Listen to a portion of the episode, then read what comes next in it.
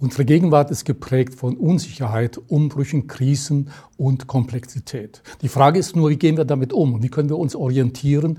Und sind vielleicht auch Zeiten der Unsicherheit auch besonders wertvoll? Darüber spreche ich heute mit meiner Gesprächspartnerin, Frau Dr. Nathalie Knapp. Äh, Nathalie, wir duzen uns. Äh, du bist Philosophin, Publizistin und ich habe einen sehr schönen Satz äh, bei der SZ über dich gelesen, denn sie sagt, nach 20 Minuten mit Nathalie Knapp fühlt man sich besonders aufgeräumt. Jetzt haben wir zwar keine zwei Stunden Zeit, aber ich denke, äh, dass wir doch davon eine ganze Menge mitnehmen können. Äh, ich will dich noch ein bisschen beschreiben. Das Zukunftsinstitut beschreibt dich als Expertin für Komplexität und Unsicherheit und deine Themen sind auch Psychologie von Netz Netzwerken und die Flexibilität des Denkens. Du hast nun zu dieser ganzen Thematik zwei tolle Bücher äh, geschrieben. Zum einen der unendliche Augenblick, warum Zeiten der Unsicherheit so wertvoll sein können und Kompass, neues Denken, wie finden wir eben Orientierung in einer so komplexen, unsicheren äh, Zeit. Du gibst Antworten als Philosophin. Schlägt jetzt die Stunde der Philosophen? Haben Philosophen grundsätzlich die besseren Antworten auf solche Dinge? vielleicht haben wir wirklich die freieren Antworten. Wir sind ja nicht an die internen Systemlogiken gebunden. Und wir haben generell diesen sehr weiten Blick. Als ähm, Philosophin ist es ja meine Aufgabe, sowas wie eine Expertin fürs Große und Ganze zu sein, eine Expertin fürs Allgemeine. Und die meisten Menschen sind in ihrem Berufsleben Expertinnen und Experten für etwas sehr Spezifisches. Und das ist dann, als würde man auf einer kleinen Insel leben. Ja, das ist dann die Insel der Bauingenieurinnen oder der Bäcker oder was auch immer. Und auf dieser kleinen Insel kennt man sich dann sehr gut aus. Man weiß genau, was man tun muss, wo jeder Baum und jeder Strauch wächst. Aber drumherum gibt es jede Menge andere Inseln, mit denen man sich nicht so gut auskennt. Und meine Aufgabe als Philosophin ist es jetzt, diesen einen Schritt zurückzutreten und das ganze Bild im Blick zu haben und Landkarten zu zeichnen, die das ganze Bild beinhalten, damit die Menschen auf ihren Inseln sich wieder in diesem großen Ganzen besser orientieren können. Und deshalb ähm, habe ich ein sehr spezifisches Wissen, aber ganz sicher nicht die besseren Antworten, wenn es um Inselfragen geht. Ja, da haben andere Expertinnen und Experten das Sagen und deshalb ist mein Wissen auch dann erst praktisch relevant, wenn alle das mit ihrer ganz spezifischen Inselexpertise verknüpfen. Erst dann wird es praktisch wirksam. Ich bin immer auf diesen Austausch auf Augenhöhe angewiesen. Du hältst ja auch Vorträge von Managern, Führungskräften, Unternehmern, Unternehmerinnen. Es muss ja dann etwas geben, was dann Unternehmer äh, fasziniert, mit einer Philosophin zu sprechen. Was können äh, Unternehmer, Unternehmerinnen von dir lernen? Naja, in erster Hinsicht spreche ich immer zu Menschen, weil ich eben Themen behandle, die uns alle betreffen, weil wir Menschen sind und weil wir zu diesem ganz spezifischen Zeitpunkt gemeinsam auf diesem Planeten leben und hier zusammen die Gegenwart und die Zukunft gestalten. Und es sind eben immer die großen Themen unserer Zeit und die interessieren Unternehmerinnen und Unternehmer, Managerinnen und Manager genauso wie alle anderen Menschen. Gleichzeitig sind aber sowohl Unternehmerinnen als auch Unternehmer als auch Managerinnen und Manager, Führungskräfte sind, haben immer eine Vorbildfunktion. Und das heißt, sie müssen sich mit diesen großen Themen etwas früher beschäftigen als andere. Zusätzlich haben äh, Unternehmerinnen und Unternehmer eine besonders hohe Unsicherheitstoleranz. Die müssen sie haben, sonst können sie kein Unternehmen führen. Und, ähm, und das äh, korreliert natürlich sehr stark mit meinen Kernthemen und insofern habe ich denen auch immer was zu sagen. Äh, in deinem Buch Der unendliche Augenblick fand ich ein sehr interessantes Zitat. Äh, und das, da wird sich gleich meine nächste Frage anschließen. Ein Zitat von äh, Richard äh, Linklater ist ein äh, US-amerikanischer Drehbuchautor, glaube ich. Weißt du, alle sagen immer, mach was aus deinem Leben, mach was aus jedem Augenblick.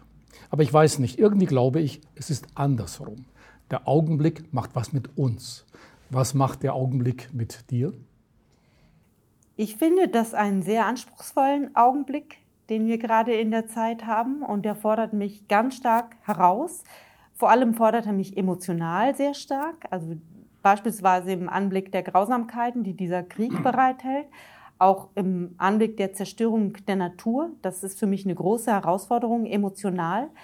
Aber er stellt natürlich auch Fragen, auf die ich Antworten finden muss, weil es meine Aufgabe ist, ja, Antworten zu finden, die für eine gewisse Zeit weiterhelfen. Und das ist, ähm, Viktor Frankl hat mal diesen schönen Satz gesagt, das Leben fragt und wir antworten. Und diese Antworten zu finden, bedeutet für mich im Moment, Möglichkeiten zu finden, Menschen Wege an die Hand zu geben, wie man auch in einer solchen Zeit ein gutes Leben haben kann. Und ähm, das ist, womit ich mich beschäftige.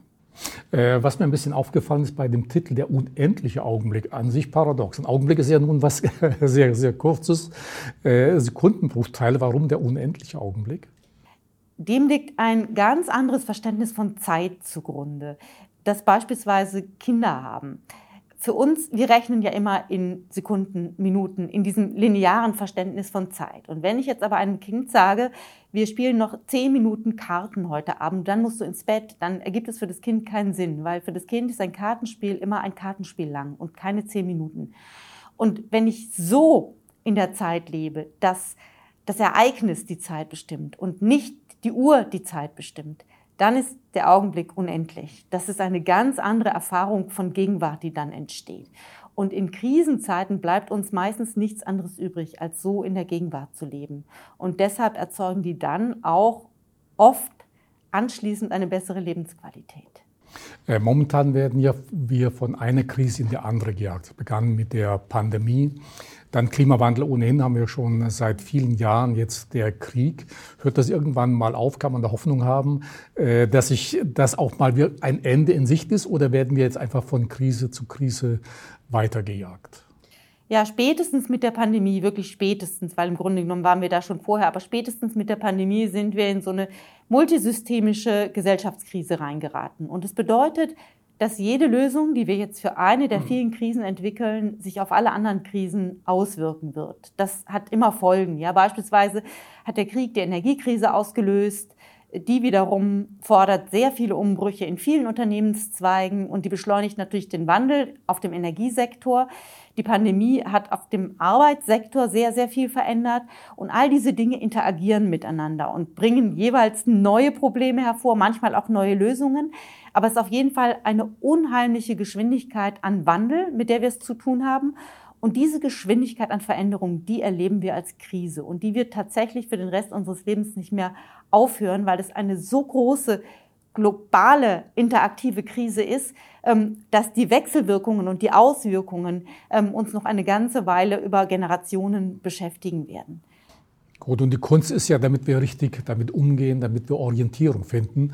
Darüber wollen wir ja auch sprechen. Du sprichst in deinen Büchern auch immer von der Kraft des Umbruchs. Welche Kraft kann ein Umbruch haben? Denn die meisten Menschen empfinden das ja eher äh, problematisch. Mit Unsicherheit, mit Angst ist das ja ein Umbruch verbunden. Woher kommt die Kraft? Vielleicht erkläre ich das einfach anhand eines Beispiels. Ich habe neulich ein Interview gelesen mit einer Frau, einer geflüchteten Frau aus der Ukraine. Und die hat in Berlin ein Café gegründet, das nennt sich Café Ukraine und das ist so ein Begegnungsort für geflüchtete Menschen, aber auch andere, ähm, an dem Informationen ausgetauscht werden, zusammen gekocht, kulturelle Dinge getan werden.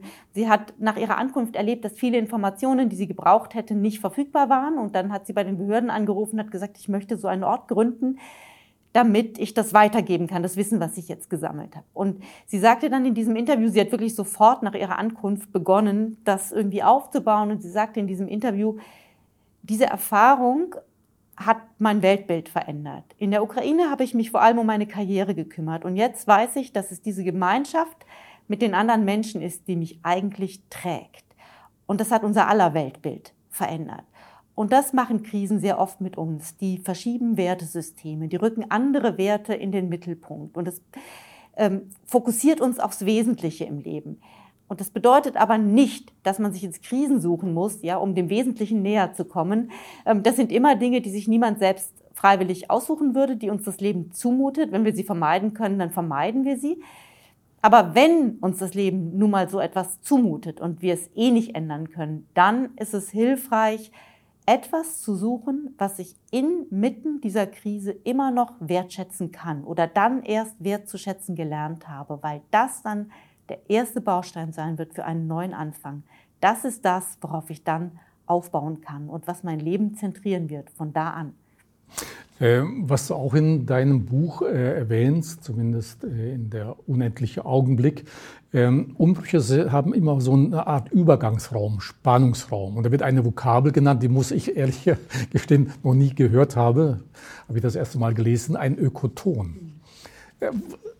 Ein Ökoton, das ist so ein Spannungsraum, der zwischen zwei Gebieten entsteht, in denen unterschiedliche Regeln vorherrschen. Man kennt es eben aus der Natur, beispielsweise zwischen Wald und Wiese. In einem Wald gibt es, es ist ein Ökosystem mit gewissen Regeln und Voraussetzungen und eine Wiese ist ein anderes Ökosystem.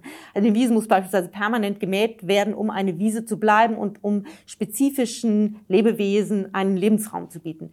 Und der Wald, der darf nicht dauernd kaputt gemacht werden, ja, damit er ein echter Wald werden kann. Und zwischen dem Wald und der Wiese gibt es so eine Grenzregion, ist eine Zwischenzone, in der die Regeln nicht ganz klar sind. Und man hat in der Biologie festgestellt, dass in dieser Grenzregion, der Zwischenzone zwischen zwei Lebensräumen, besonders viel Artenvielfalt vorherrscht, auch besonders häufig neue Arten entstehen, gerade weil da so eine Regellosigkeit ist. Und genau das passiert auch in einer Umbruchssituation. Ja, da grenzt eine Lebenssituation, in der wir gut zu Hause waren, die Regeln kannten, an eine Lebenssituation, die wir noch nicht kennen, die noch gar nicht neu entwickelt ist. Und wir befinden uns in dieser, in diesem Zwischenraum. Und das ist tatsächlich für uns Menschen kein angenehmer Raum, weil wir haben es gerne, wenn wir Gewohnheiten folgen können. Die gibt es noch nicht in diesem Raum. Aber gerade deshalb, weil es keine Regeln gibt, ist ganz viel Kreativität möglich in diesem Moment. Äh, du sprichst auch von einem bewussten Nichtstun ja, dass die Zeit eines Umbruchs genutzt werden äh, sollte oder genutzt werden kann, auch mal sich zurückzulehnen, nichts zu tun. Und äh, du nennst da ein Beispiel aus der Landwirtschaft. Es gibt nämlich die Nichtstun-Landwirtschaft. Was kann man darunter verstehen? Das ist ein Begriff aus der Permakultur und da geht es tatsächlich darum, die Natur so gut zu verstehen, dass man sie für sich arbeiten lässt. Ja, es geht nicht ganz ohne irgendetwas zu tun. Ähm, es gibt dann auch Beispiele Menschen, die haben das versucht und dann ist natürlich alles kaputt gegangen. Vor allem dann, wenn der, äh, dieser landwirtschaftliche Raum noch nicht so vorbereitet ist, dass es genügend Arten gibt, die dann zu Hilfe eilen, wenn irgendwas schief geht. Aber wenn, wenn der Raum gut vorbereitet ist und man die wenigen nötigen Dinge tut, dann arbeitet die Natur für mich mit. Und das ist tatsächlich auch was, was in Krisensituationen passieren kann. Denn am Anfang gibt es meistens so den Moment, wo man sich zurückwünscht in die Zeit davor, wo man mit seinem gesamten Denken und mit allem damit beschäftigt ist, was muss ich tun, damit es wieder so wird, wie es damals war. Und das heißt, man ist komplett rückwärts gerichtet, weil man eben noch nicht die Tools entwickelt hat, die man mhm. bräuchte, um das Neue zu entwickeln. Und solange man diese Gedankenschleifen im Kopf hat, was wäre passiert, wenn ich auf ein anderes Pferd gesetzt hätte? Was wäre passiert, wenn ich früher zum Arzt gegangen wäre? Solange man diese Schleifen im Kopf hat und sich zurückdenkt in den Moment davor, ist noch nicht die Zeit des Handelns gekommen. Das ist so die Faustregel, die man beachten kann. Erst dann, wenn ich sagen kann, okay, was passiert ist, ist passiert. Aber was mache ich jetzt damit? Erst wenn dieser Moment gekommen ist und es kann charakterabhängig oder situationsabhängig bei manchen sehr schnell gehen, wie bei dieser Frau aus der Ukraine. Zehn Tage nach der Ankunft hat sie begonnen, was Neues zu entwickeln. Das kann aber auch sehr lange dauern. Und ähm, man muss der Sache die Zeit geben, die sie braucht, bis der Moment kommt, wo man anfängt, andere Dinge wertzuschätzen. Und das ist ein Verlangsamungsprozess, der da einsetzt. Ja, solange ich im Tun bleibe und ich muss jetzt ganz schnell wieder was herstellen, bin ich noch nicht da angekommen, wo ich die anderen Werte überhaupt erst wahrnehmen und aufnehmen kann. Hm.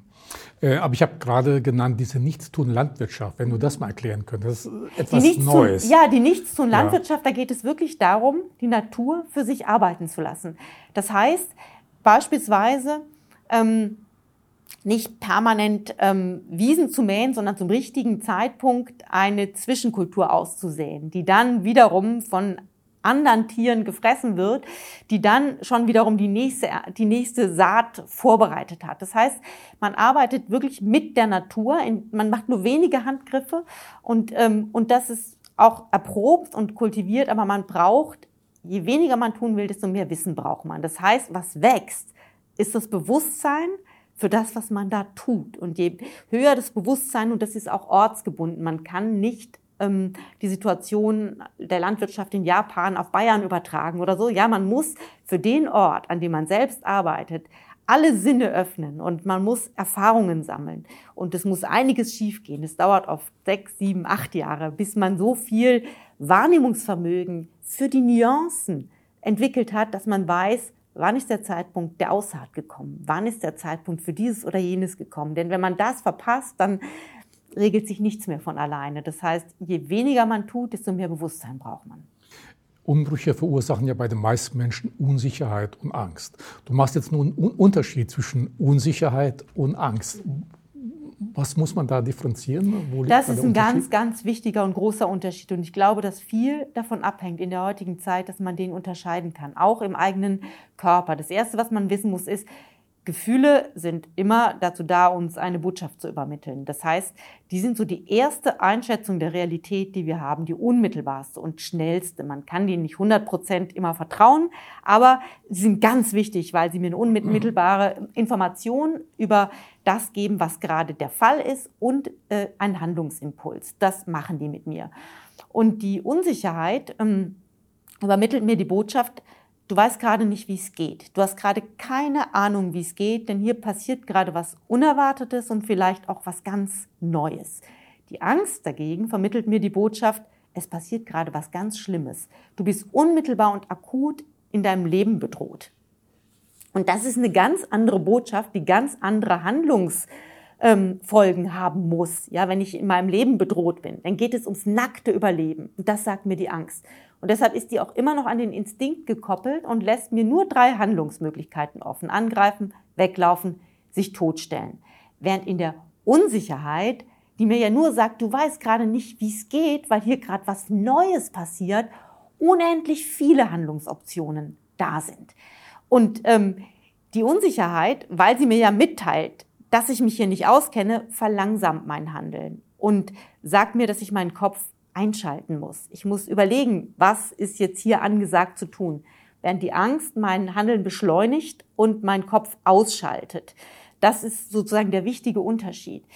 Und aber in der Unsicherheit ähm, sind genau diese Handlungsoptionen, die es in der Angst gibt, meist die falschen. Ja, das ist eben das Problem, wenn ich nicht ins Hand, in der Unsicherheit in ein angemessenes Handeln komme, eben beispielsweise erstmal die neue Situation zu erfassen, genau zu beschreiben. Das ist ein geistiges Handeln. Oder zu schauen, ob es jemand anders gibt, der damit schon Erfahrungen gesammelt hat. Auch das ist ein geistiges Handeln. Ja, sich auszutauschen. In der Unsicherheit beginnt man immer mit einem geistigen Handeln, das dann Schritt für Schritt für Schritt in ein praktisches Handeln übersetzt wird und dann kann man herausfinden, so bis hierher trägt der Boden, hier müssen wir wieder einen Schritt zurückgehen, aber es ist immer ein vorsichtiges sich vorantasten, weil es den Weg, den man jetzt gehen muss, noch gar nicht gibt. Der entsteht erst mit jedem Schritt, den ich jetzt gehe.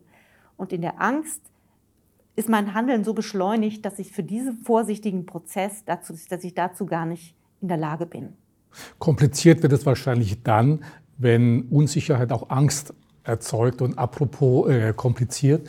Du machst auch einen Unterschied oder du sagst, es gäbe ein Missverständnis zwischen kompliziert und komplex. Denn häufig wird es ja im normalen Umgangston, Umgangssprache ähnlich verwendet, äh, dieses Wort. Aber was ist konkret der Unterschied? Der Unterschied ist, das ist für mich der Unterschied, der das 20. Jahrhundert vom 21. Jahrhundert unterscheidet. Und ich erkläre das immer gerne am Beispiel eines Fußballspiels. Beim Fußball gibt es Regeln, manche sind sehr einfach. Ja, beispielsweise, dass der Ball immer, ein Tor immer nur dann gegeben wird, wenn der Ball die beiden Latten rechts und links und uh, unterhalb der oberen Latte ähm, die Torlinie vollständig überquert hat. Das ist sehr einfach, das kann ich einem Dreijährigen erklären. Es gibt aber Regeln, die sind kompliziert, wie beispielsweise die Abseitsregel. Dafür brauche ich eine Weile, um das zu verstehen, hm, weil da verschiedene Komponenten miteinander auf eine ganz bestimmte Art interagieren. Jemand steht dann im Abseits, wenn er im Augenblick der Ballabgabe ähm, sich mit irgendeinem Körperteil in der gegnerischen Hälfte befindet und dabei näher am Tor steht als der letzte Feldspieler der gegnerischen Mannschaft. Das ist kompliziert, weil sehr viele verschiedene Komponenten auf eine sehr spezifische Art aufeinander bezogen sind. es kann durchaus sein, dass ich im Eifer des Gefechts, des Gespiels, dann ähm, diese Abseitsregel verletze, obwohl ich sie kenne. Ja? Mhm.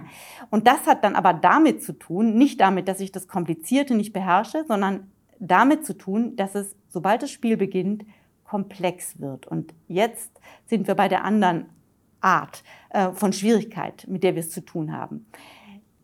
Wenn das Spiel beginnt, dann haben wir es auch mit verschiedenen Komponenten zu tun. Wir haben die Spieler, wir haben die äh, Schiedsrichter, wir haben das Publikum, wir haben das Wetter, wir haben ganz viele Komponenten, die miteinander interagieren, aber die verändern sich permanent während des Spiels. Ich kann also eine Anfangskonstellation haben, eine Mannschaft, eine Strategie, aber ich muss die dauernd anpassen, weil Spieler verletzen sich, hm, die Wettersituation ändert sich, das Publikum wird aufbrausend, was auch immer da geschieht. Es verändert sich die Situation permanent.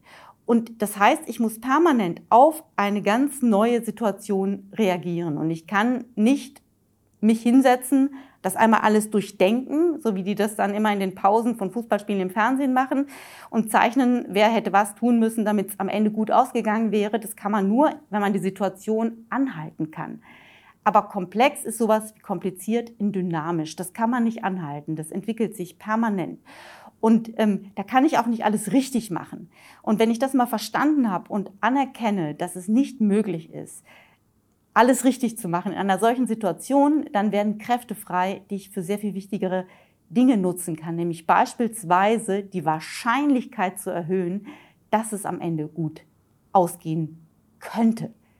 Und das kann ich indem ich dafür sorge, dass die Beziehungen innerhalb dieses Mannschaftsspiels, und das meine ich nicht nur im Fußball, sondern auch im Businessbereich, dass die irgendwie gelingen können. Weil immer dann, wenn Beziehungen gelingen, ist die Wahrscheinlichkeit erhöht, dass wir zu guten Ergebnissen kommen.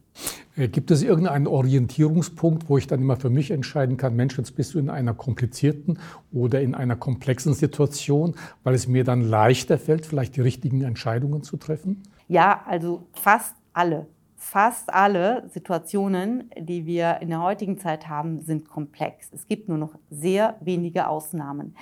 Es gibt alles, was im Bereich Maschine ist, solange es, wir, wir es mit einer Maschine zu tun haben, ist nur kompliziert.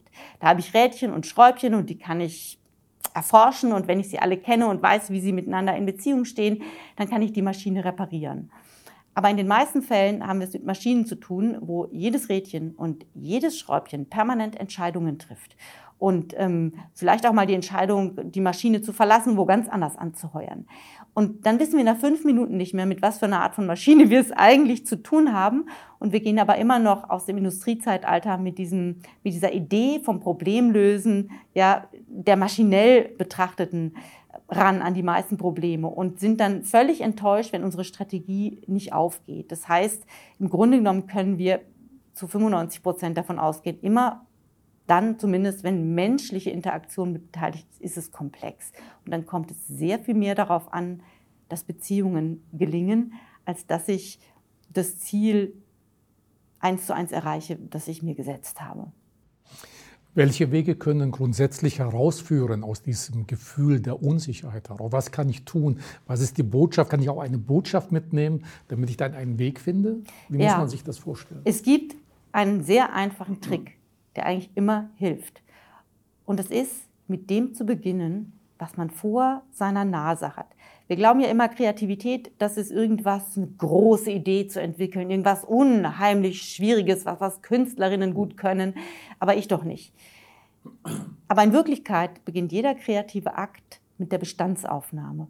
Und das gilt sowohl auch in unsicheren Situationen des Alltags. Beispielsweise, ich möchte mit einer Person in Kontakt kommen, weiß nicht genau, wie ich das Gespräch anfangen soll. Ich beginne immer mit etwas, was uns verbindet, weil es direkt vor unserer Nase liegt. Ich sage dann, oh, meine Schuhe sind von dem Matsch ganz schmutzig geworden. Oder ich sage, es regnet gerade in dein Café. Das heißt, ich, ich sage etwas, was unmittelbar sichtbar ist, was da ist, was uns verbindet, weil es da ist. Und damit schaffe ich den Boden für ein weiteres Anknüpfen. Und das mache ich auch, wenn ich in einem Unternehmen Schiffbruch erleide. Ich überlege mir, okay, was haben wir jetzt? Wir haben noch drei Bretter, zwei gute Ingenieure. Was haben wir sonst noch auf unserer Insel? man macht eine Bestandsaufnahme von dem, was ist. Und indem man das so gut wie möglich beschreibt, was man jetzt hat, kommen einem die Ideen, was man mit diesem Material vielleicht noch anfangen könnte. Das heißt, man bleibt nicht in dieser Schockstarre, sondern kommt sofort ins Handeln, indem man beschreibt, was man zur Verfügung hat, um den ersten Schritt zu machen. Denn der erste Schritt muss immer aus dem erfolgen, was da ist. Und wenn man das mal verstanden hat, dann dauert es nicht mehr so lange. Das ist wirklich hilfreich in jeder unsicheren Situation. Sich nicht zu schwer zu machen, sondern, sondern mit dem anzufangen, was man hat. Helfen dann vielleicht ganz bestimmte Werte oder wie du es formulierst, Grundwerte, die einem helfen, aus diesem Loch, aus dieser Unsicherheit mich befreien zu können? Und vor allem, welche sind das dann? Es gibt, also Werte helfen grundsätzlich immer. Ich bin ein sehr werteorientierter Mensch und, ähm, und sehe auch überall, dass es Menschen leichter haben, die starke Werte haben. Für mich ist tatsächlich dieser Satz, handle immer so, dass Beziehungen gelingen können, der wichtigste Satz, die wichtigste Handlungsmaxime in unsicheren Zeiten, in komplexen Situationen. Und der Wert, der dahinter steht, ist ein sehr traditioneller und alter Wert. Das ist nämlich eigentlich die Liebe. Und, ähm, und zwar in einem sehr umfassenden Sinn. Nicht die Liebe als Gefühl, sondern als biologische Tatsache, nämlich die Tatsache, dass in diesem Universum, auf diesem Planeten alles mit allem in Verbindung steht. Und aus der Interaktion ja, dieser Verbindungen entsteht eine gewisse Wärmeenergie. Und das ist das, was wir dann als Resonanz in uns als Liebe erleben. Und zwar Liebe in ganz unterschiedlichen Sinn. Die Liebe zur Natur, die Liebe zu einem Menschen, die Liebe zu einer Idee, die Liebe zu meiner Arbeit. Das ist immer sozusagen eine Reaktion auf die Wärmeenergie, die das Leben bereitstellt, durch diese Verbundenheitsenergie, die da ist. Und das ist die Grundlage des biologischen Lebens, diese Art von Verbindungsinteraktion. Und daraus entsteht das, was ich Liebe nenne, und das ist für mich immer noch die größte Kraftquelle, die wir haben. Wenn ich, es gab früher mal schöne Bücher oder so ähnlich Titel wie Die Leichtigkeit des Seins oder ähnliches. Äh, du hast ja anfangs gesagt, äh, Krisen werden wir vielleicht jetzt immer haben für den Rest unseres Lebens, weil wir einfach vor großen Umbrüchen, sei es wirtschaftlicher, äh, bei der Natur, Klimawandel, Digitalisierung und ähnliches mehr, dauernd passiert ja etwas Neues ähm, haben wir die grundsätzlich dann verloren, können wir gar nicht mehr zurückfinden, wenn wir sie jemals gehabt haben. Das ist ja das Schwierige für die Menschen, trotzdem ihren Weg zu finden, zu sagen, okay, das ist mein Punkt, das ist der Wert, das ist die Orientierung. Oder müssen wir uns einfach von so einem Gefühl des, der Leichtigkeit verabschieden und sagen, okay, die Welt ist jetzt nun mal komplexer und es war nicht mehr so leicht wie vielleicht in der Vergangenheit. Das ist eine richtig gute Frage vielleicht die allerwichtigste im Moment für die meisten Menschen. Und ich glaube tatsächlich, dass wir uns in den letzten Jahren und Jahrzehnten zu sehr aufs Problemelösen fokussiert haben und dass das Problemelösen nur ein Teilbereich des Lebens abdeckt und dass sehr viele Teil, andere Teilbereiche des Lebens überhaupt nicht problembehaftet sind. Ja, wenn wir jetzt hier zusammen sitzen und miteinander sprechen, dann ist alles gut. Nicht, weil wir unsere Probleme ausblenden, sondern weil wirklich in diesem Moment alles gut ist. Wenn ich da sitze und mit meiner Familie esse, dann ist alles gut. Wenn wir zusammen lachen, dann ist alles gut. Und diesen Wechsel hinzubekommen zwischen den Aspekten des Lebens, in denen weiterhin alles gut ist und die uns nähren und Kraft geben und denen, wo es Probleme zu lösen gibt und den Problemlösebereichen auch nur eine gewisse Zeit des Lebens zur Verfügung zu stellen. Acht Stunden am Tag, zehn Stunden am Tag, wenn jemand unbedingt will, meinetwegen zwölf Stunden oder mal in besonderen Zeiten 15. Aber nicht das ganze Leben, weil nicht das ganze Leben aus Problemen besteht. Diesen Wechsel hinzubekommen, das ist zentral.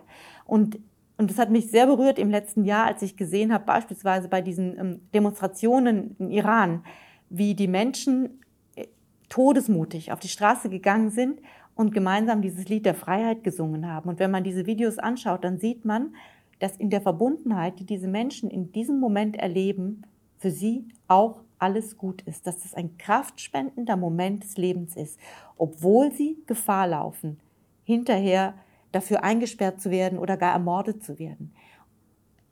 Werden sie sich daran erinnern als einen guten Moment ihres Lebens. Und das ist nur möglich, wenn man begreift, dass das Leben gleichzeitig ganz viele Probleme beinhaltet und auch gut ist. Diese Gleichzeitigkeit, auf die kommt es an, ja, dass wir nicht erst alle Probleme lösen und anschließend entspannen wir uns, sondern dass wir gleichzeitig Momente erleben können, in denen das Leben reichhaltig und wertvoll und gut ist und andere, wo gar nichts in Ordnung ist. Das heißt, ich könnte auch Glück finden im Chaos, wenn ich mich hier auf diesen unendlichen Augenblick konzentriere? So ist es, genau so. Und deshalb habe ich dieses Buch geschrieben. Es ist ja schon eine ganze Weile alt, aber es war natürlich klar, dass das kommen würde. Ja, wenn man, wie ich, äh, das Große und Ganze im Blick haben muss, dann war es klar, schon einige Jahre früher als für andere. Und deshalb habe ich dieses Buch geschrieben, weil ich wusste, wie wichtig es sein wird, sich darauf einlassen zu können.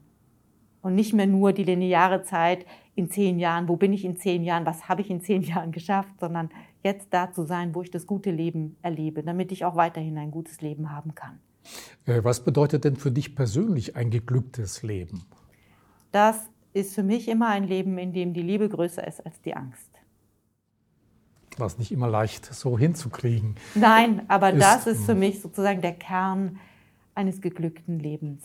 Wenn ich es schaffe, zu, diesem, zu dieser Bejahung der Verbundenheitsenergie allen Lebens zurückzukehren, damit die größer ist als die Angst. Sollten wir uns dann vielleicht auch mehr mit Geschichten des Gelingens äh, äh, darauf konzentrieren oder ja, sie anzuhören, denn wir hören ja in der Regel schlechte Nachrichten, Bad News. Die machen ja auch die Auflage, die Reichweite äh, und so weiter. Wo kommen aber die Geschichten des Gelingens her? Beispielsweise diese Frau aus der Ukraine, das war für mich eine Geschichte des Gelingens ähm, in einer ganz großen Krise. Und ich glaube tatsächlich, dass diese Geschichten die wichtigsten sind, weil wir da Anknüpfungspunkte finden können. Ja, weil wir da, ähm, das, was gelingt, ist immer das, worauf man aufbauen kann. Deshalb ist auch für mich Wertschätzung so eine zentral wichtige Sache. Wertschätzung in meinem eigenen Leben, auch Wertschätzung aber ähm, dessen, was andere Menschen leisten weil ich ihnen damit zurückspiegle, was gut ist, ja, was sie schon können, was da ist und darauf kann man dann immer aufbauen. Äh, Nathalie, was würdest du jetzt äh, gerade Unternehmern, Unternehmerinnen, selbstständige Freiberufler für einen Ratschlag geben? Warum? Wir haben jetzt Krisenzeiten, die Wirtschaft läuft nicht so gut. Manche haben während Corona ja auch ihr Geschäft, ihr Unternehmen äh, verloren. Jetzt kommt die Energiekrise hinzu, alles ist sehr viel teurer geworden. Wie kann ich äh, was muss ich tun, dass trotzdem diese Zeiten der Unsicherheit wertvoll sind? Äh, so ein abschließender Rat von dir zu sagen, okay, auch diese Zeit kann wertvoll für dich sein, liebe Unternehmerin oder Unternehmer. Zuversicht besteht ja immer darin, dass ich einerseits einen realistischen Blick auf die Sache behalte. Das heißt, ich sehe, dass die Zeit schwierig ist und andererseits aber auch der Situation, in der ich mich befinde, Entwicklung zutraue. Das ist das Spannungsfeld, in dem sich eine gute mögliche Zuversicht bewegt. Realistischer Blick und der Situation Entwicklung zuzutrauen.